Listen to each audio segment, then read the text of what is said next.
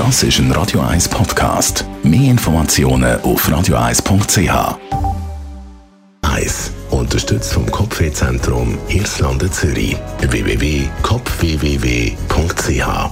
Was wir ja alle wissen, so unter uns gesagt, Gemüse ist gesund. Da kann man jetzt nicht viel dagegen sagen. Und Gesundheitsexperten sind in einer neuen Studie nochmal ein genauer aufs Rüebli gegangen, aufs alte, gute Rüebli, weil Rüebli essen ist speziell gut für unseren Körper, weil im Rüebli viel Vitamin A drin ist. Vitamin A ist gut für die Augen und schützt unsere Haut, unter anderem auch von UV-Strahlen und es schützt unsere Zellen. Und wenn man Rüebli zusammen mit Fett zubereitet, dann kann der Körper das Carotin noch besser aufnehmen. So wie ich das verstanden habe, wird das Carotin dann in Vitamin A umgewandelt im Körper.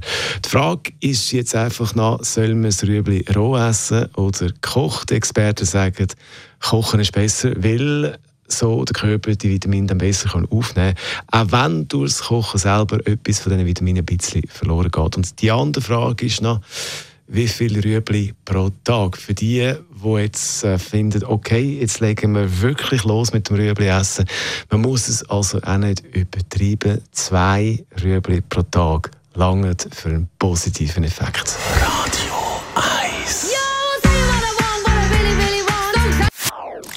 Das ist ein Radio 1 Podcast. Mehr Informationen auf radio1.ch.